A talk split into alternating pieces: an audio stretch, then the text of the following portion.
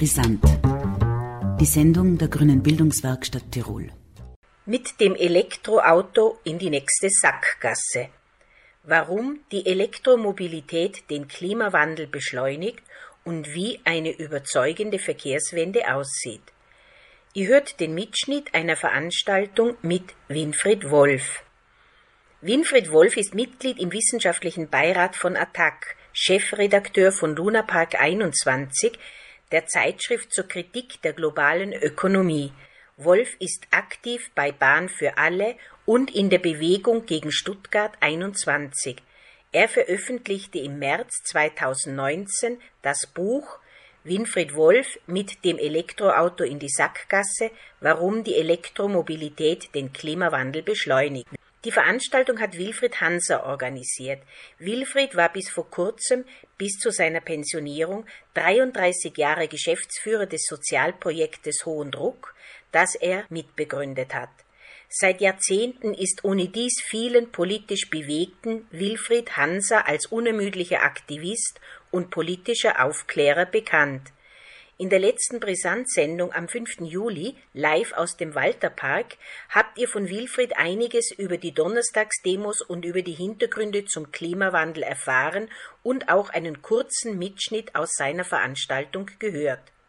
Wilfried Hanse begrüßt seinen langjährigen Gesinnungsfreund Winfried Wolf, einen profunden Verkehrsexperten mit umfassendem Hintergrundwissen, eröffnet damit die interessante Veranstaltung ohne unermüdlich darauf hinzuweisen, wie wichtig es ist, aktiv zu werden, wenn die Welt eine gerechtere werden soll. Herzlich willkommen zu unserer heutigen Veranstaltung. Wir haben einen sehr profunden Verkehrsfachmann da, international bekannten Verkehrsfachmann. Winnie Wolf ist nicht einer, der jetzt kurzfristig auf den Klimatrend aufspringt, sondern ich kenne die jetzt, glaube ich, 45 Jahre lang als Engagierten, als immer einer, der sozusagen den Dingen auf den Zahn fühlt, auf, an die Wurzel geht. Was mir so taugt am Winnie Wolf, dass er analytisch sehr präzise arbeitet, enorm viel Wissen hat und trotzdem verständlich spricht, das werden Sie ja jetzt gleich merken, und eben im Sinne von sich an die Menschen wenden, die aktiv sein wollen, die was verändern wollen in der Welt. Darum freue ich mich sehr, dass du heute gekommen bist. Also das ist mir wirklich ein, ein großes Vergnügen und bin froh, dass du gekommen bist. Wir haben ja heute Mittag schon, also bei Fridays for Future äh, in der Maria-Theresien-Straße, den Winnie gehört und es sind immer mehr Leute dazugekommen, also auch Passantinnen haben sich angesprochen gefühlt. Das finde ich ein gutes Zeichen, weil um wirklich äh, den Planeten zu retten als ein bewohnbarer Ort für alle Menschen, braucht es eine große Massenbewegung. Und natürlich, wir fangen klein an, aber wir wollen auch unseren Beitrag da in Innsbruck, Tirol leisten. Danke, Winnie, bitte. So, schönen Abend in Innsbruck. Herzlichen Dank für die Einladung. Ich war in dieser Woche jetzt viel unterwegs. Ich war vor drei Tagen in Zürich auf einer kontroversen Diskussion über Pro und Contra Elektroautos. Ich war vorgestern in Bern. In Bern findet morgen das europäische Rennen der Elektroautos statt, quer durch Bern. Die Stadt steht Kopf, zum Teil sind die Leute stocksauer, dass praktisch ganze Straßenzüge für drei Tage gesperrt wurden und so weiter. Da haben tolle Fahrradenthusiasten eine Demo dagegen gemacht, vorgestern mit sehr schönen Plakaten und sehr schönen Aufklebern. Ich war gestern in Wintertour, heute Mittag eben, wie gesagt, um 5.12 Uhr oder um 13 Uhr war die Veranstaltung da unter der Anna-Säule in der Maria-Theresienstraße. Ansonsten vielleicht noch äh, zu mir, ich habe hier zwei Bücher ausgelegt. Das neue Buch heißt Mit dem Elektroauto in die Sackgasse, wie Elektromobilität den Klimawandel beschleunigt. Ein Buch, was im Promedia Verlag in Wien erschienen ist im April dieses Jahres. Ich habe ein einziges Buch noch mitgebracht zu Stuttgart 21, wo ich, das sage ich am Schluss nochmal, seit Mitte der 90er Jahre und bis heute aktiv in der Bewegung gegen dieses Monsterprojekt Stuttgart 21 bin. Und ich habe einige Ausgaben der Zeitung Luna Park 21, die ich vor elf Jahren gegründet habe, eine Zeitschrift zur Kritik der globalen Ökonomie mitgebracht. Ansonsten, ich bin Schwabe, ich hoffe, man hört es nicht. Ich komme vom Bodensee, Süddeutschland. Das war wichtig in der Schweiz, weil ich kann Schweizerdeutsch verstehen. Das war den Leuten in der Schweiz nicht äh, unwichtig. Ich bin von der Ausbildung her Diplompolitologe und Doktor der Philosophie, aber ich bin primär im Bereich äh, Verkehrswissenschaft engagiert und in den Bereichen Krieg und Frieden. Das ist heute nicht Thema, ja, aber ich mache seit Mitte der 90er Jahre viel Arbeit zum Thema Rüstungsindustrie, Kriegsproduktion, äh, Kriege. Habe dazu mehrere Bücher rausgebracht, darunter ein Buch zum Kosovo-Krieg und ein Buch zum Ersten Weltkrieg, zur Entstehung des Ersten Weltkriegs, als Antwort auf den Christopher Clark und sein Buch Schlafwandler, wo gesagt wurde, alle sind irgendwie Habsburger Reich, die Deutschen, die Franzosen, die Briten in den Krieg reingestolpert, was völliger Quatsch ist, völliger Unsinn ist. bei diesem Buch zum Ersten Weltkrieg, was zusammen mit meinem Freund Klaus Gietinger, einem Tatortregisseur, veröffentlicht wurde, habe ich immer gesagt, ich möchte das Buch geschrieben haben zum Ersten Weltkrieg, weil es ein ganz kleines Land in Europa gibt, die von den großen Nationen ganz vergessen werden und die auch dargestellt werden als die großen Verbrecher bei diesem Krieg, nämlich die Serben. Ich möchte erreichen, dass das Buch in Serbisch erscheint. Und tatsächlich, welch Wunder, im März dieses Jahres erschien mein Buch, das heißt Der Seelentröster, wie Christopher Clark die Deutschen mit der Schuld vom Ersten Weltkrieg versöhnt. Äh, erschien in serbischer Sprache. Ich war dann im März äh, in Belgrad gewesen, habe eine Rundreise in Novi Sad und anderen Städten gemacht und dabei gelernt, was ich nicht wusste, dass äh, in Serbien heute jedes Jahr Tausende oder mehr als Tausend Leute an Krebs sterben. Krebs von der Uran und Munition, die damals im Kosovo-Krieg von den alliierten Streitkräften, also deutsche Bomber, spanische Bomber, italienische Bomber, britische Bomber, französische Bomber oder auch US-amerikanische Bomber abgeworfen worden sind. So, das zu den Vorreden. Ich glaube, dass wir eine Krise der Mobilität erleben auf drei verschiedenen Ebenen. Erste Ebene ist die Ebene der Glaubwürdigkeit der Autokonzerne. Der Volkswagen-Konzern hat in den letzten äh, fünf Jahren 30 Milliarden Euro, nicht Dollar, Euro bezahlt an Strafgelder nur in den USA dafür, dass sie die Software in die Motoren angebaut haben, die erkennt, wenn ein Auto auf dem Prüfstand steht. Ich habe am 14. Äh, Mai auf der Hauptversammlung von VW geredet. Ich habe eine Aktie von VW als kritischer Aktionär. Und ich habe dabei den Boss von VW nochmal gefragt, ob es denn stimmen würde, dass äh, VW gegen Gesetz und Recht verstoßen hat und tausende Leute die Gesundheit schwer beschädigt, wenn sogar viele zu Tod gebracht hat mit den Abgasen, die weit, weit beim 10, beim 100-fachen über den Abgaswerten liegen. Die Antwort war nein, wir haben gegen kein Gesetz verstoßen. Es gibt auch keinen Dieselskandal, eine Dieselproblematik bei VW. Und im Übrigen haben wir nur gegen Gesetze in den USA verstoßen, weil die komische Gesetze haben, weil die US-amerikanischen Lungen sind ja viel sensibler als die europäischen Lungen. Die gleichen Autos, die in den USA nicht fahren dürfen, fahren bei uns weiter. Wie gesagt, wegen der stabilen europäischen Lungen und heißt es auch im Grunde auch, dass die gleichen Autos eben Menschen äh, die Gesundheit massiv beschädigen. Das Spannende ist, dass ich behaupte, dass alle Autos in der Regel diese Software in den Motoren haben, und zwar nicht nur Diesel-Pkw, auch Benzin-Pkw. Dazu ein Zitat. Dazu erkennen jetzt Steuergeräte, wenn eine Messfahrt vorliegt. Die Autos sind inzwischen auf die Minimallast für die Messfahrt konstruiert. Hieß es früher, Turbo läuft, Turbo säuft, sollen jetzt ausgerechnet aufgeladene Motoren sparen. Das tun sie nur auf dem Prüfstand, wenn wenig Leistung gefordert wird. Zitat Ende. Dieses Zitat stammt aus Autobild, fast meine Lieblingslektüre inzwischen aus Autobild 600.000 Auflage, Datum 14. Februar 2014. Das war ein Jahr vor Dieselgate. Also ein Jahr vor Dieselgate schreibt ein Massenblatt für Autofanatiker, dass alle Motoren diese Software haben, dass alle Motoren erkennen können, wenn das Auto am Prüfstand steht, dass dann die Abgasreinigung stattfindet und weniger Abgase emittiert werden, die Grenzwerte eingehalten werden und umgekehrt, dann, wenn der Pkw auf die Straße läuft, die Sau rausgelassen wird oder Gesundheit massiv geschädigt wird. Das hat niemand interessiert, als Autobild schrieb, hat er mein Freund Jürgen Resch, der Chef der Deutschen Umwelthilfe, fünf Jahre früher, Jahr für Jahr geschrieben. Alle Autos haben Prüfgeräte, haben Software drin, um zu erkennen, wann es im Prüfstand steht. Hat niemand interessiert?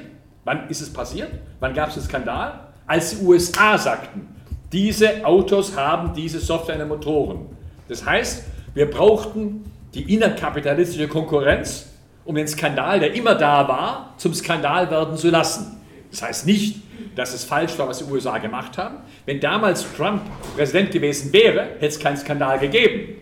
Weil Trump hat die Spitze der US-amerikanischen Umweltbehörde EPA und die Spitze der kalifornischen Behörde CARB entmachtet und Leute rangesetzt, die lieb-kind sind mit der US-amerikanischen und der europäischen Autoindustrie. Aber damals gab es Leute, die mutig waren, die gesagt haben, das sind einfach Schweinereien, was VW da und BMW und ähm, Daimler mit ihren Diesel-Pkw in der Kampagne Clean Diesel, so hieß die Kampagne damals, in den USA gemacht haben. Zweite Ebene der Krise, wir erleben eine Mobilitätskrise, genannt Krise der Städte. Wir haben heute erste Städte auf der Welt, in denen es mehr Autos gibt als Menschen. In Los Angeles gibt es 1100 Autos auf 1000 Einwohner. Greise und Säuglinge schon inbegriffen. Wir erleben heute, wie Städte immer mehr vom Auto dominiert werden und kontrolliert werden die Leute kaum mehr Platz haben, rein physisch von dem Platz her eingeengt werden, aber auch Städte, in denen die Feinstaubbelastung inzwischen so groß geworden ist, dass es massive Gesundheitsschädigungen gibt.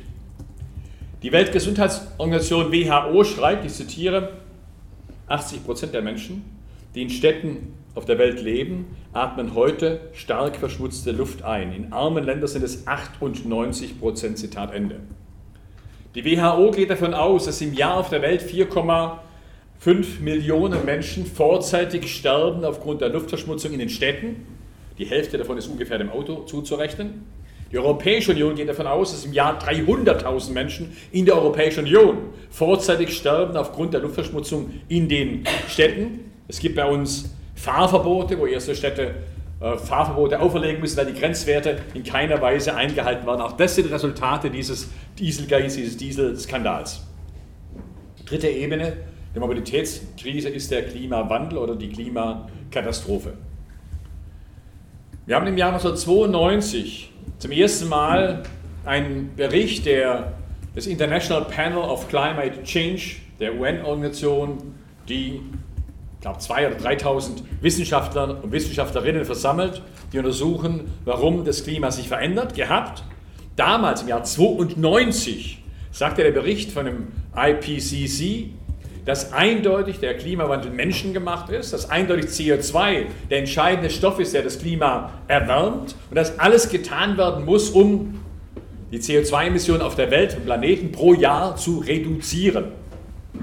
Wir haben seither ein Dutzend Klimakonferenzen gehabt. Kyoto, Kopenhagen, Paris, äh, Katowice und ein paar andere. Beim letzten Klimagipfel in Katowice im Dezember letzten Jahres wurde festgestellt, die CO2-Emissionen im letzten Jahr, 2017 oder 2018, liegen um 50 Prozent höher als im Jahr 92. Das heißt, das Gegenteil dessen ist eingetreten, was 92 gesagt wurde. Man muss weniger CO2 haben, wir haben 50 Prozent mehr. Und während im Jahr 92 es auch so war, dass die Hälfte der CO2-Emissionen auf Nordamerika, Japan und Europa gefallen sind, und man damals hätte sagen können, wenn wir in Europa, wenn die Japaner, wenn die Nordamerikaner eine Politik machen zur Reduktion des CO2-Emissionen, dann wird es weltweit bedeutende Auswirkungen haben.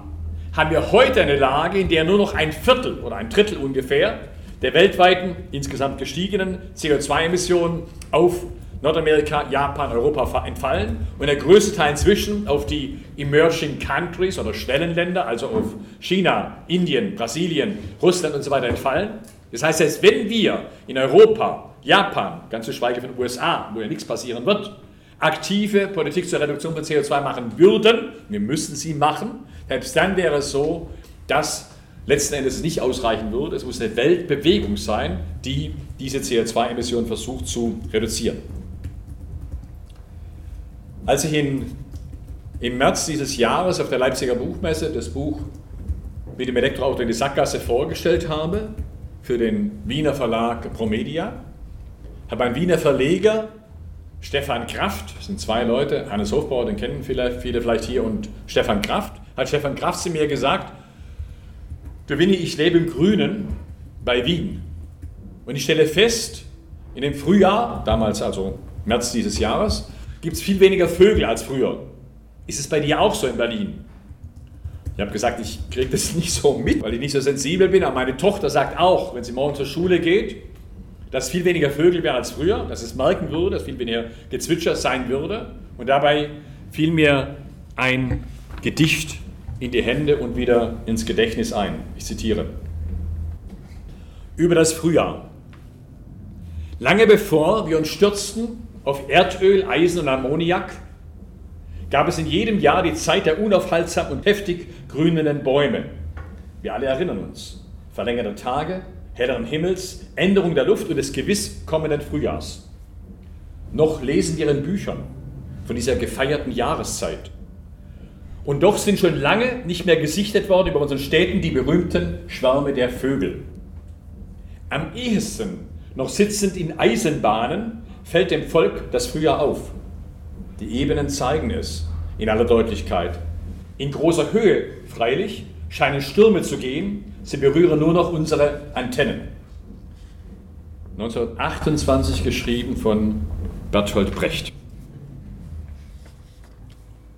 Jetzt sagen die Autobosse, kein Problem. Wir sehen ja ein, dass da was schiefgelaufen ist, Dieselgate und so weiter und so weiter, aber wir haben die Lösung.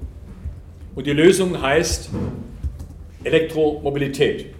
Es geht so weit, dass der Boss von VW, der schon zitierte Herbert Dies gesagt hat, er wäre bereit, für die jungen Leute im Hambacher Forst, wo Braunkohle abgebaut werden soll, in ein Baumhaus zu ziehen. Herbert Dies wurde gefragt in der Süddeutschen Zeitung, Frage, Herr Dies, im Hambacher Forst gehören Ihre Sympathien wirklich den Demonstranten? Antwort Dies, absolut. Ich werde da vielleicht hingehen. Denn was die Energiewirtschaft da machen will, führt unsere gesamte Elektrifizierungsstrategie ad absurdum. Es hat überhaupt keinen Sinn, Elektrofahrzeuge auf die Straße zu bringen, wenn wir gleichzeitig den Strom dafür aus Braunkohle produzieren. Zitat Ende. Das klingt gut, klingt auch Einsicht. In Wirklichkeit ist es absoluter Schaum, absolut lächerlich. VW hat gerade eine neue Marke herausgebracht, eine Automarke, die nur mit dem Namen Cupra auftritt, wo kein Bezug ist zu VW. Diese Automarke hat ein neues Auto rausgebracht, Ateca heißt das Auto. Diese Ateca fährt insgesamt 260 km/h schnell. Diese Ateca hat einen Ausstoß von über 200 Gramm CO2 auf einen Kilometer. Und der Slogan der Ateca lautet, setzt dir Ziele und keine Grenzen mehr. Also keine Grenzwerte mehr, kann man es auch lesen. Der gleiche VW-Konzern bringt gerade ein neues Modell in diesem Herbst auf die Straßen von Porsche Taycan. Porsche ist eine Tochter von VW, auch wenn die Eigentümer von VW und Porsche in Salzburg sitzen, in Österreich, nämlich Familie Porsche und äh, Piech. Dieser neue Taycan, der neue Porsche, macht Werbung damit, dass er 560 PS haben würde und von 0 auf 200 in 10 Sekunden kommen würde. Der gilt offiziell als Zero Emission Car, völlig absurd, der wiegt 2,3 Tonnen schwer. Also jeder Physiker und jeder, der Physik in der Grundschule gehabt hat, wird sagen, das kann gar nicht sein, dass er mit null Emissionen ein solches Gewicht bewegen kann. Aber trotzdem hat die Europäische Union eben gesagt, das sind null Emissionen, die mit solchen Auto verbunden sind. Es geht noch weiter. Während der VW-Konzern in China, aus Gründen, die ich nachher darlegen werde, der VW-Konzern in Europa aus Gründen der großen Subventionen sagt, wir bauen einige Elektro-Pkw, sagt der gleiche VW-Konzern in Brasilien, VW do Brasil, wir bauen keine Elektroautos, weil wir bauen alle Autos mit Ethanol. Alle VWs, die in Brasilien produziert werden für den lateinamerikanischen Markt, werden mit Agrokraftstoffen, mit Biokraftstoffen angetrieben. Das heißt, dass man massenhaft Zuckerrohr und andere agro- landwirtschaftliche Produkte anbaut, versprittet in Ethanol und dann verbrennt in Autos und in Mobilität und damit auch unter anderem massiv CO2 freisetzt durch die Rodung von Regenwald für den Anbau von Zuckerrohr. Trotzdem gibt es sicherlich einige Leute, die sagen werden, naja, aber irgendwie ist so Elektromobilität, Elektro-Pkw eine Möglichkeit, die Emissionen von Diesel und von Benzin-Pkw auszuklammern oder mindestens massiv zu minimieren. Ich sage dazu auf sieben Ebenen Nein und begründet es. Erste Ebene. Jedes Elektroauto hat einen ökologischen Rucksack. Damit ist gemeint, für die Herstellung eines Elektroautos braucht man, wird wesentlich mehr CO2 emittiert, weil das sehr energieintensiv ist, vor allem die Batterieproduktion. Man diskutiert, ob ein Golf Benziner verglichen mit einem Golf äh, elektrisch 5 oder 6 Tonnen weniger CO2 emittieren würde, emittiert hätte, wenn er auf die Straße kommt. Bei einem Tesla S-Klasse sind es ungefähr 7 oder 8 Tonnen, die mehr der Tesla CO2 emittiert hat, wenn er auf die Straße kommt, verglichen mit einem gleich großen BMW zum Beispiel. Das heißt aber auch konkret, dass wer ein Elektroauto hat, er zunächst mal 50 bis 100.000 Kilometer fahren muss, bevor überhaupt die Vorteile, die vielleicht im Elektroauto verbunden sein könnten, zur Geltung kommen. Bis dahin fährst du deinen ökologischen Rucksack ab durch das Mehr an CO2, was emittiert wurde bei der Produktion. Zweiter Aspekt. Elektroautos fahren in der Regel nie mit einem Strommix, der 100% erneuerbare Energien hat. Das gibt es gar nicht auf der Welt. Österreich, Schweiz, Norwegen haben einen relativ guten Strommix. Das ist die absolute Ausnahme weltweit. Der europäische Strommix liegt bei ungefähr 45 bis 40 Prozent Kohlestrom. In meinem Land Deutschland haben wir 40 Prozent Kohlestrom. In China haben wir 60 Prozent Kohlestrom. Und dann ist noch die Frage, wie groß ist der Atomstrom? In meinem Land Deutschland haben wir noch, glaube ich, 13 Atomkraftwerke. Die sollen in drei Jahren abgeschaltet werden. Die haben noch einen Anteil von 13 Prozent der gesamten Stromproduktion, wo Atomstrom eingespeist wird. Wir können vom Glück sagen, wenn in drei Jahren, wenn die Atomkraftwerke von den Netzen gehen, wenn dann die Erneuerbaren um diese 13 Prozent Anteile mehr eingespeist haben, als Solarstrom, Windstrom und so weiter, um dann wenigstens Atomstrom ersetzen zu können. Mehr wird nicht drin sein, das heißt, am besten Fall wird der Erneuerbaren in dem Maß ansteigen können. Es bleibt dann bei 40 Prozent Braunkohle und Steinkohlestrom in Deutschland. In anderen Ländern sieht es viel dramatischer aus. Wenn die Franzosen sagen, im Jahr 2030 werden Benzin- und Diesel-Pkw in Paris nicht mehr verkehren können, dann muss man wissen, dass 70 Prozent des Stroms in Frankreich Atomstrom sind. Und Präsident Emmanuel Macron hat gerade ein Gesetz revidiert, was sein Vorgänger François Hollande erlassen hat, wonach der Anteil von Atomstrom in Frankreich von 70 auf 60 Prozent reduziert werden sollte ja, das gekippt, das Gesetz mit der Begründung, da wir auf Elektromobilität setzen, können wir uns nicht leisten, Atomkraftwerke abzuschalten in den nächsten Jahren. Das geht noch weiter, das ist der dritte Aspekt. Wenn man in großem Umfang Elektro-Pkw auf die Straßen bringt, also nicht ein paar Zehntausend, ein paar Hunderttausend, sondern ein paar Millionen Elektro-Pkw, dann wird die Nachfrage nach Strom ansteigen. Ich kann euch Zitate beibringen, habe die in meinem Buch geschrieben wonach Steinkohlekonzerne und Steinkohleimporteure sagen, das Beste, was uns passieren konnte, war die Förderung von Elektromobilität, weil dann der Kohlenachfrage weiter in den nächsten 30 Jahren gesichert sein wird. Weil es gar nicht möglich sein wird, in dem Maßstab auch erneuerbare Energien zu ersetzen. Und es geht nochmal weiter, je mehr wirklich Elektrostrom Strom weiter nachgefragt wird, desto mehr wird die Frage sein, ob nicht neue Atomkraftwerke gebaut werden. Sie werden heute gebaut. Der größte französische Atomreaktorbauer Areva baut gerade zusammen mit einem chinesischen Atomreaktorbauer in Großbritannien einen gigantischen AKW-Park in Hinkley Point. Die gleiche Kombination, Areva und chinesische Konzerne, bauen heute in China neue Atomkraftwerke. China hat heute 38 Atomkraftwerke. Sie wollen in den nächsten zwölf Jahren Weitere 30 Atomkraftwerke bauen, sind heute bereits dabei, 15 konkret Atomkraftwerke zu bauen, die in den nächsten Jahren ans Netz gehen sollen. Und wenn am 27. März 1979 im damaligen Land mit der höchsten AKW-Dichte in Harrisburg in den USA es eine Kernschmelze in einem Atomkraftwerk gab und wenn am 26. April 1986 im damaligen Land mit der höchsten AKW-Dichte in der Sowjetunion, in Tschernobyl, es eine Kernschmelze gab. Und wenn es am 11. März 2011 im damaligen Land der höchsten AKW, in, in Fukushima, eine Kernschmelze gab, einen GAU gab, der heute weiter andauert, Tag für Tag, die haben wir nicht im Griff in Fukushima, dann spricht einiges dafür, dass es einen neuen Atommaren GAU in China oder in Frankreich geben wird. Viertes Nein. Elektroautos sind mit einem Rebound-Effekt verbunden, einem Bumerang-Effekt. Die Stadt mit der höchsten Elektro-Pkw-Dichte der Welt, Oslo, hat eine Statistik gemacht, wonach zwei Drittel aller Elektroautos in Oslo Zweit- und Drittwagen sind.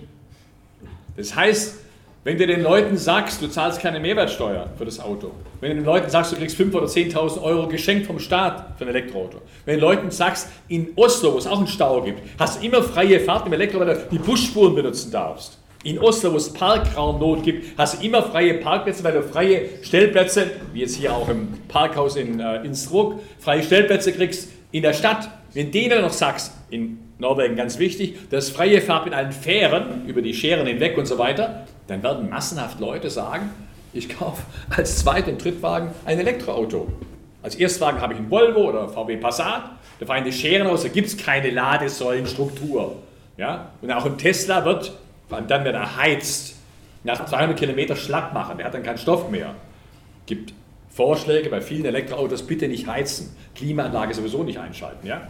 Meine Klimaanlage ist absurd, aber nur 20 Jahre lang wurden wir belehrt, Autos brauchen Klimaanlagen. Der europäische Bürger braucht Klimaanlagen. Ja? Jetzt haben wir Elektromobilität. Oh, bitte nicht einschalten, die Klimaanlage, weil es reduziert massiv die Reichweite eines PKWs. Es geht noch weiter. Elektrobusse. Ich rede nicht von Oberleitungsbussen. Elektrobusse, eine riesige Batterie mitschleppen. Brauchen, damit sie einigermaßen Reichweite haben, einen Dieselmotor, um zu heizen. Ja? In Deutschland gibt es die ersten Städte, die kaufen Elektrobusse. Die haben den Dieselmotor extra, um zu heizen, weil sonst die Batterie ganz schnell schlapp machen würde. Ohnehin, der Elektrobus fährt noch 150 Kilometer Reichweite, ein normaler Bus. Dieselbus fährt 300 Kilometer am Tag. Wenn du einen Oberleitungsbus hast, wie in Salzburg zum Beispiel, oder wie ich gestern gesehen habe in äh, äh Winterthur oder vorgestern in Bern, fahren nur O-Busse und so weiter, die haben eine unbegrenzte Reichweite, weil sie keine Batterie mit sich rumschleppen äh, müssen. Eine witzige Geschichte ist, der wichtigste Mann, der bei uns in Deutschland für Elektromobilität wirbt, das ist ein gewisser Herr Henning Kagermann, der ist Chef der nationalen Plattform Elektromobilität. Der hat neulich ein Interview in der Süddeutschen Zeitung gegeben. Erste Frage, Herr Kagermann, wie geht es Ihrem Elektroauto? Antwort Kagermann, dem geht es sehr gut. Ich bin sehr zufrieden ich fahre meinen BMW i3 seit fünf Jahren, musste noch nie in die Werkstatt und so weiter. Zweite Frage. An einen neuen E-Wagen denken Sie nicht? Kagermann, mal schauen, was in den nächsten zwei Jahren so auf den Markt kommt. Wenn es Modelle gibt, die im Realbetrieb bis zu 400 Kilometer Reichweite haben, dann schaffe ich auch mein anderes Auto mit Verbrennungsmotor ab. Also der Vorzeigetyp ja, der Elektromobilität in Deutschland sagt auch, Elektroauto für die Stadt, zum Einkaufen, meine Frau oder meine Zweitfrau, Freundin, keine Ahnung. Ja, da habe ich ein Elektroauto. Aber zum Rausfahren brauche ich einen Verbrennungsmotor, weil 400 Kilometer Reichweite, wo ja viele Autohersteller sagen, unser Elektroauto hat 400 Kilometer Reichweite, sagt der Profi, haben die gar nicht, fahren die gar nicht. Deswegen fahre ich weiter an Diesel oder Benziner, weil diese Reichweite einfach notwendig ist. Fünftes Nein. Die Propagandisten für Elektromobilität machen immer einen Fehler, einen Rechen- und Denkfehler, den eigentlich jeder, der ein bisschen mathematische Schulung hat, erkennen soll. Die sagen immer, der Anteil von Autos, die verkauft werden, von Autos, die produziert werden, mit Elektroautos müsste er sich erhöhen. Der Anteil an allen Autos müssen immer mehr Elektroautos sein. Die sagen nie, die Zahl der Autos muss gedeckelt werden und Autos müssen ersetzt werden durch Elektroautos. Das hat ganz praktische Konsequenzen. Also wenn jetzt gesagt wird, im letzten Jahr wurden in China zwei Millionen Elektroautos verkauft. Super, Wahnsinn! Aber dass 18 Millionen normale Diesel- und Benzin-Pkw in China auf die Straßen kamen im letzten Jahr. 18 Millionen, ja? Schreibt kein Mensch, ja? Wenn in Deutschland im letzten Jahr 80.000 Elektro-Pkw verkauft wurden, Riesengejubel, ganz toll, Verdopplung gegenüber Vorjahr dass im letzten Jahr in Deutschland netto, also Abmeldungen abgerechnet, netto 600.000 Benzin- und Diesel-Pkw mehr auf die Straßen kamen, wird nicht beschrieben. Wenn weltweit wir heute 950 Millionen Pkw haben, dann kann man ganz normal ausrechnen, aufgrund der Anlagen der Autokonzerne, und wir hatten vor 15 Jahren auf der Welt erst 600 Millionen Pkw, wir haben jetzt 950 Millionen, also fast eine Milliarde Pkw, ich rede nicht von Kfz, Kfz ist 1,4 Milliarden, 950 Millionen Pkw, dann kann man ganz normal ausrechnen, dass im Jahr 2025, und die Zeitspanne der Klimakatastrophe ist total eng, im Jahr 2025 wir weltweit 1,3 Milliarden normale Pkw haben werden. Und vielleicht, wenn die Optimisten der Optimisten der Optimisten recht haben, dazu noch 150 Millionen Elektro-Pkw als schmutziges Sahnehäubchen obendrauf. Das ist die weltweite Entwicklung der Pkw-Produktion, der Pkw-Verkäufe. Sechstes Nein. Die Befürworter von Elektro-Pkw sagen immer, wir haben Peak Oil, Problem, Abhängigkeit von Öl. Das muss unbedingt geändert werden. Und Elektro-Pkw sind die Alternative. Dass Peak Oil jetzt ersetzt oder ergänzt wird, weil die Zahl der Autos bleibt, der wächst sogar weiter, die Diesel und Benzin äh, fahren. Dass jetzt Peak Oil ergänzt wird um Peak Copper, Peak Lithium, Peak, Peak, äh, Peak Kobalt, wird nicht gesagt, dass eben diese Rohstoffe, die man für Elektro-PKWs braucht, Du brauchst dreimal mehr Kupfer für einen Elektro-Pkw als für einen normalen Pkw. Du brauchst Lithium in riesigen Mengen, du brauchst Kobalt. Das heißt, dass du von anderen knappen Rohstoffen abhängig wirst und dass wieder die dritte Welt den Stoff für unsere Mobilität liefern soll, weil das ist primär aus Kongo, Kobalt, aus Bolivien, Chile, Lithium und so weiter, wird wieder nicht gesagt und unter welchen brutalen Bedingungen diese Rohstoffe abgebaut werden sollen, welcher gigantische Wasserverbrauch stattfindet, wenn Lithium abgebaut wird, dass Kobalt mit Kinderarbeit und Kriegen verbunden wird, wird so nicht gesagt. Das heißt, eine Ergänzung.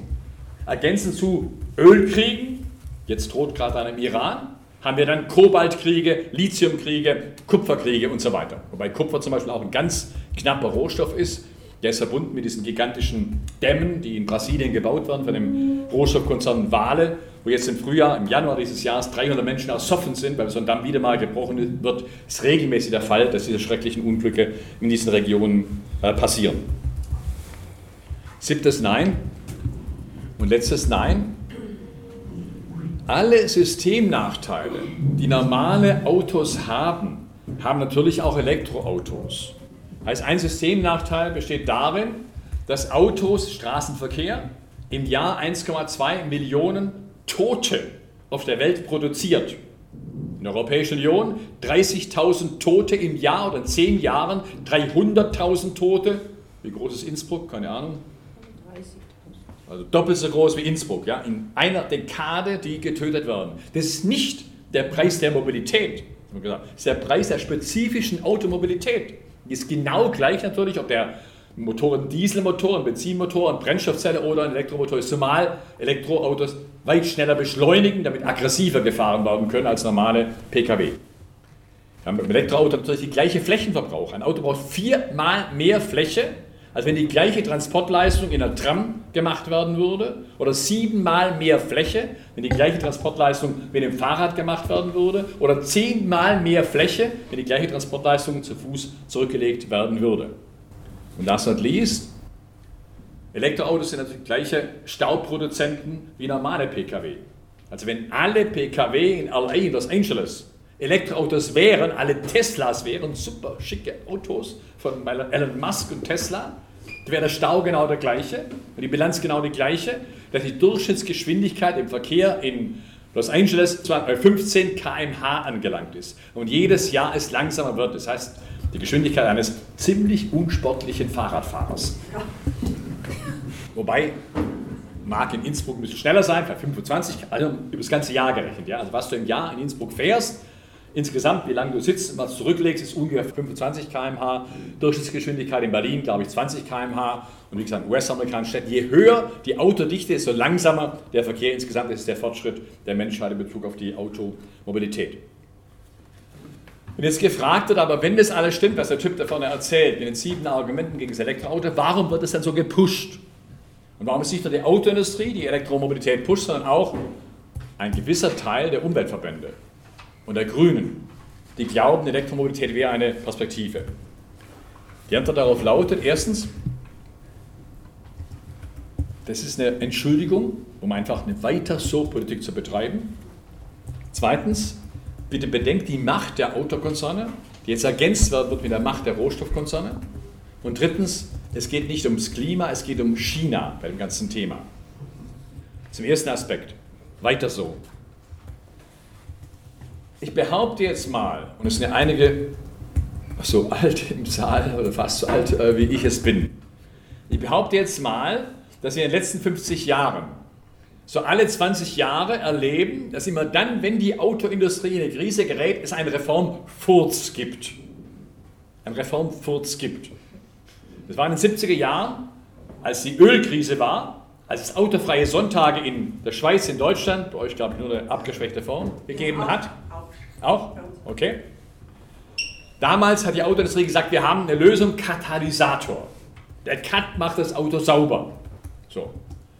Wir haben in den 90er Jahren eine Debatte gehabt, als es hieß, der schweizerische Milliardär Hayek wird demnächst eine ähnlich lustige, äh, ähnlich lustiges Autochen bauen wie die Swatch-Uhr, nämlich ein Swatch-Car wird gebaut werden. Es gab zehn Jahre eine Riesendebatte, wer baut den Swatch-Car jetzt? Ja? Ist er elektrisch, Brennstoffzelle, wie auch immer? VW hat lange Zeit gebuhlt, am Ende hat es Daimler gebaut. Das Auto heißt Smart, ist ein kleines Einkaufswägelchen, das mit Benzin fährt und einige, ich glaube 3% oder 5% auch elektrisch fahren. Wir haben in den Nullerjahren eine Debatte gehabt, wo alle mitgemacht haben, auch Umweltverbände gesagt haben, oh ja, Biosprit, super Lösung. Anstatt Peak Oil haben wir die Lösung für immer, ab jetzt wird agrarische Kraftstoffe in den Sprit eingebaut und immer mehr agrarische Kraftstoffe werden Auto angreif, an, antreiben als Lösung. Dann haben wir nicht mehr das Problem mit äh, Peak Oil. Inzwischen wissen alle, es gibt nicht nur Peak Oil, sondern Peak Soil, eine Begrenzung der Erdoberfläche. Und je mehr Soil, je mehr Erde für agrarische Stoffe, für Motoren angebaut wird, desto weniger hast du Platz für Anbau von agrarischen Stoffen für Hunger, für Essen. Desto mehr treibst du die Preise nach oben, weswegen agrarische Stoffe zum Hunger in der Welt insgesamt auch beitragen zum Anstieg der Lebensmittelpreise. Das ist kein Thema mehr dass aber in jedem Sprit heute über 10% Anteile agrarische Beimischungen sind, dass die Europäische Union zwingt, in jedem Sprit, Diesel oder Benzin immer 10 bis 15% agrarische Beimischungen drin zu haben, Palmöl, Zuckerrohr und so weiter, weiß im Grunde keiner so richtig. Ich denke, wenn man EC nicht tankt, dann kann man irgendeinen normalen Sprit tanken. Stimmt nicht, ist immer beigemischt und zwar verpflichtet wird, Europäische um Peak Oil rauszuzögern. Ich glaube, dass eben Elektromobilität jetzt als neuer Schlager, als neue Reformfürz präsentiert wird, wo eben alle faktischen Gründe dagegen sprechen. Ich bin sicher, in drei, vier, fünf Jahren wird es auch alle kapiert haben, aber dann haben wir Städte, in denen eben in erheblicher Maße nochmal die Pkw-Dichte erhöht worden ist, wurde, in denen Elektro-Pkws in den Städten zum Normalbild geworden sind. Gerade da, wo Autos nicht verkehren sollten, werden dann Elektro-Pkws nochmal die Pkw-Dichte erhöhen, nochmal weniger Platz für Fußgänger, nochmal weniger Platz für Fahrradfahrer haben. Zweiter Aspekt. Wenn man die 500 größten Konzerne der Welt nimmt, die immer jedes Jahr im Juli oder Juni in der US-amerikanischen Zeitschrift Fortune veröffentlicht werden, unter der Liste Global 500.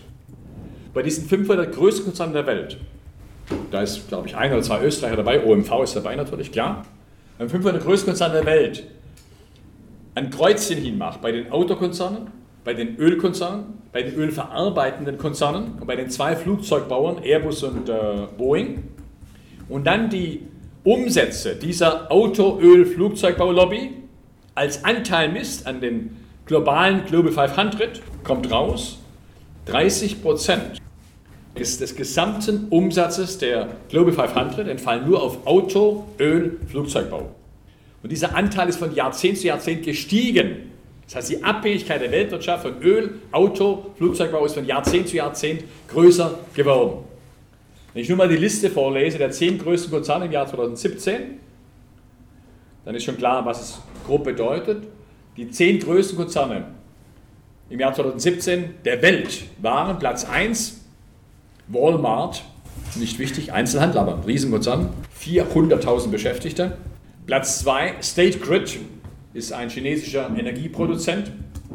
Platz 3, Sinopec, China, Ölproduzent in China. Platz 4, China National Petroleum, Ölkonzern China.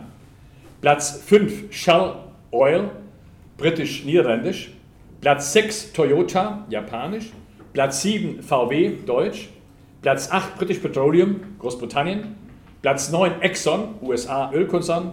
Platz 10, Berkshire Hathaway, ist ein Investmentkonzern, Investmentbank äh, von äh, dem Milliardär Warren Buffett.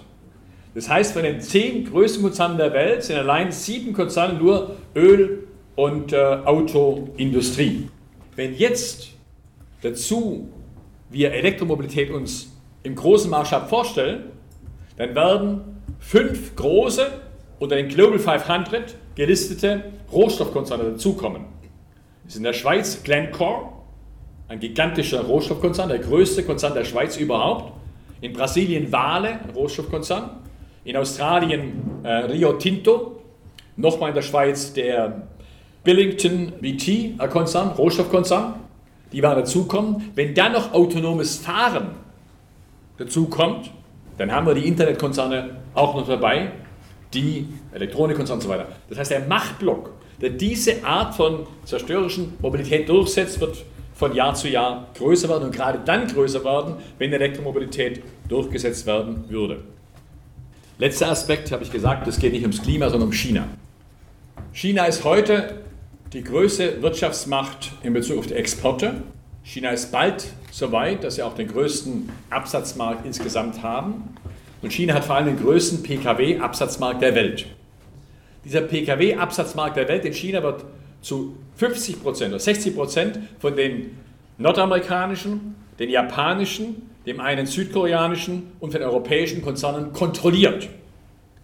VW produziert, nicht importiert, produziert in China heute mehr Autos als in ganz Europa.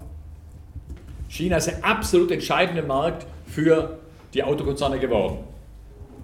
China hat es geschafft, in allen wichtigen Industriezweigen der Welt mit der Spitze zu sein, mit Ausnahme von Autoindustrie. In der Computertechnologie hat China Lenovo, mein PC ist ein Lenovo-Computer. In der Smartphone-Technologie und Telekommunikationsstruktur ist mit Huawei längst ein Konzern angewachsen, der ebenbürtig ist, zumindest mit Samsung in Südkorea oder auch mit Apple in den USA, weswegen Trump diesen Krieg gegen Huawei vom Zaum gebrochen hat. Im Bereich der Hochgeschwindigkeitszüge ist mit CRRC ein chinesischer Produzent da, der besser und stärker und schneller und äh, komfortabler ist als Siemens oder Bombardier, die bei euch fahren, oder Alstom. Aber sie haben keinen einzigen Autokonzern bisher hervorgebracht, der irgendeine internationale Relevanz hätte. Der einzige Name, der manchmal genannt wird, ist dann Geely. Geely ist ein Chinese, der Volvo aufgekauft hat, ein Milliardär, der Volvo aufgekauft hat, aber Volvo ist ein PKW für Studienräte, für Notare, für Rechtsanwälte, für Leute, die mit Schwedenstahl, also chinesisch ist, äh, fahren wollen. Volvo produziert im Jahr 500.000 PKW. VW produziert 10 Millionen, Toyota 11 Millionen, das heißt, noch nicht in der großen Konkurrenz angelangt. Die chinesische Führung hat explizit gesagt vor drei Jahren, dass sie alles tun werden, um in der Leitbranche des Leitkapitalismus auch präsent zu sein in der Autoindustrie. Und dass dabei Elektromobilität das Einfallstor sein wird, mit dem sie, mit der sie in der Autoindustrie Fuß fassen wollen. Nachlesbar, Zitate und so weiter. Keine gesponnene Geschichte in meinem Buch, nachlesbar. Das Klima spielt dabei keine Rolle für sie. Natürlich kann man sagen, wenn es viele Elektro-PKWs in Peking fahren würden, dann würde die CO2-Emission nur auf dem Land stattfinden, weil 60 Prozent des Stroms in China sind Kohlestrom. In der Stadt könnte dann vielleicht die Luft besser werden, wenn Pkw ersetzt werden, was momentan gar nicht der Fall ist. Dann kommen nur neue Pkws auch in Peking, Shanghai und so weiter auf die Straße. Das heißt aber auch, dass China das natürlich gerne hätte, dass Elektro-PKWs auf der Welt sich durchsetzen würden, aber die setzen sich gar nicht durch. Nur seit dem 1. Januar dieses Jahres setzen sie sich durch. Warum? Weil in China die Quote eingeführt wurde. Also nicht die Frauenquote, sondern die Autoquote. Die Elektro-Autoquote wird am 1.1. dieses Jahres in China eingeführt. Seit 1. Januar 2019 müssen 10% aller Autos in China, die neu auf die Straße kommen, alle Autos in China, die produziert werden und alle Autos, in China importiert werden, Elektro-Pkw sein. Das führt dazu, dass große Hersteller wie VW zum Beispiel, VW verkauft im letzten Jahr 4 Millionen normale Pkw, also produzierte 4 Millionen normale Pkw in China. Die müssen jetzt 400.000 Elektro-Pkw in China auf die Straße bringen. Das haben sie nicht. Die haben die Technologie nicht bisher. Der Chinese hat Luther gelesen. Luther hat gesagt, wenn das Geld im Kasten klingt, die Seele in den Himmel springt. Das heißt, man kann sich freikaufen. Der war, glaube ich, Tetzel, war nicht Luther, aber egal. Luther hat gegen polemisiert, glaube ich. Das heißt, man kann sich freikaufen. VW kann jetzt 2, 3 Milliarden Euro zahlen, Strafe, Dollar, Strafe zahlen in China und dann dürfen sie nochmal Schmutz loslassen. Aber VW hat keinen Bock darauf, jedes Jahr 3 Milliarden Dollar Strafe zu zahlen. Die bauen jetzt eine gigantische Elektro-Pkw-Produktion auf. Allein die zwölf größten Autokonzerne der Welt haben im Herbst letzten Jahres, kurz bevor die Quote in China Realität wurde, beschlossen, dass 300 Milliarden Euro investiert werden in Elektromobilität. Die Hälfte davon, also 50 Milliarden Euro, werden nur VW, Daimler, BMW in Elektromobilität investieren für Elektro-Pkw-Strukturen. Das heißt, sie werden in drei, vier Jahren im großen Maßstab Elektro-PKWs herstellen können, aber nur 10% der gesamten Summe, die sie produzieren, oder im nächsten Jahr vielleicht 12%. Die Chinesen wollen es leicht bis auf 15% am Ende erhöhen. Das werden sie machen, aber nicht wegen des Klimas, sondern primär wegen China, weil China diesen Druck auf sie so ausgeübt hat. Das heißt, wenn wir alles zusammennehmen, die Argumente, die dagegen sprechen, gegen Elektro-Pkw, als Massenerscheinung, ich rede nicht davon, dass jemand jetzt irgendwo im Grünen bei Innsbruck einen Hof hat, einen kleinen Weiler hat und sagt, ich kann gar nicht anders, als im Pkw in die Stadt zu fahren. Ich habe da ein schnuckeliges kleines Elektroauto, ich habe eine eigene Photovoltaikanlage. Sage, ja, okay, sich die Frage. Ja? Die Frage ist, ob das Massenerscheinung Elektro-PKWs eine Perspektive geben würden. Also wenn das so ist, wie ich dargestellt habe, dann muss eine radikale Verkehrswende in eine ganz andere Richtung gehen, als einige Elektro-PKWs in den Markt zu bringen. Das muss primär heißen, dass wir eine Verkehrswendepolitik propagieren und umsetzen müssen, in der das Auto insgesamt zurückgedrängt wird und primär andere Verkehrsarten, die grünen Verkehrsarten, zu Fuß gehen, mit dem Fahrrad fahren, mit öffentlichen Verkehrsmitteln fahren, die im Zentrum stehen müssen. Ich habe dazu eine Liste mit zwölf einzelnen Punkten in meinem Buch äh, dargestellt, wie alle aussehen könnten. Ich möchte jetzt nicht euch langweilen, alle zwölf Punkte hier runterrasseln. Ich möchte auf einige kleine Punkte kurz eingehen. Ein Punkt lautet, das allererste, was getan werden müsste, ist, dass der Verkehrsmarkt, also die Rahmenbedingungen im motorisierten Markt, so geändert werden müssen, dass nicht wie bisher die PKWs und die Flieger bevorzugt werden und nicht wie bisher zu Fuß gehen, Fahrradfahren, Verkehrsmittel benachteiligt werden. Das heißt generell die grünen Verkehrsarten steuerlich und strukturell bevorzugt werden müssen und umgekehrt die roten Verkehrsarten, das heißt Auto und Flugzeug, entsprechend belastet werden müssen, um eine solche Verkehrswende zu erreichen. Nur ein Beispiel zu nennen. Zwei Drittel aller Autos, die in Deutschland neu zugelassen werden, 60 Prozent, und über 50 Prozent aller Autos, die in Österreich neu zugelassen werden, sind Geschäftswagen. Sind Autos, wo der Steuerzahler subventioniert, dass sie benutzt werden. Das hat von Jahr zu Jahr sich erhöht durch entsprechende Gesetzgebung und so weiter. Bei uns zwei Drittel aller Autos, die von deutschen Herstellern, muss man dazu sagen, auf den Markt kommen. Französische weniger, italienische auch weniger.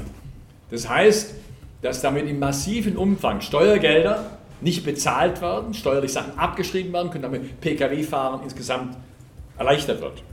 Oder Kerosin es ist völlig absurd, warum Diesel, Benzin, andere Kraftstoffe besteuert werden, auch Strom, aber Kerosin seit 100 Jahren, 50 Jahren, 30 Jahren, 10 Jahren steuerfrei läuft und damit Billigfliegerei nochmal bevorzugt wird. Oder bei uns in Deutschland gibt es 50 Regional-Airports, die alle subventioniert werden, die alle Minus machen, die die Gemeinden aus Prestigegründen, wie auch immer, subventionieren, damit sie auch in Rostock oder in Baden-Baden oder in Memmingen im Allgäu einen regionalen Airport haben, der auch von den Gemeindegeldern, von den kommunalen Geldern subventioniert wird. Ein anderer Aspekt, der oft nicht bedacht wird, bevor man überhaupt über andere Verlagerungen im Verkehr redet, ist, ein Österreicher und eine Österreicherin in den 60er Jahren, das waren die glücklichen Jahre der Wohlstandsgesellschaft, als es keine Arbeitslosigkeit gab und so weiter, kaum Armut gab und so weiter, hat damals im Jahr motorisiert ungefähr 6.000 bis 7.000 Kilometer zurückgelegt. Eine Österreicherin, ein Österreicher heute im Durchschnitt immer, ja, legt heute 13.000 bis 14.000 Kilometer im Jahr motorisiert zurück. Der Grund ist nicht, dass ihr, dass ihr mobiler geworden wärt. Ihr macht genauso viele Einkäufe im Jahr, genauso viele Wege zur Ausbildung, genauso viele Wege zur Arbeit, genauso viele Wege in die Freizeit wie vor 50 Jahren. Oder der Durchschnittsösterreicherin, die Durchschnittsösterreicherin und der Durchschnittsösterreicher heute.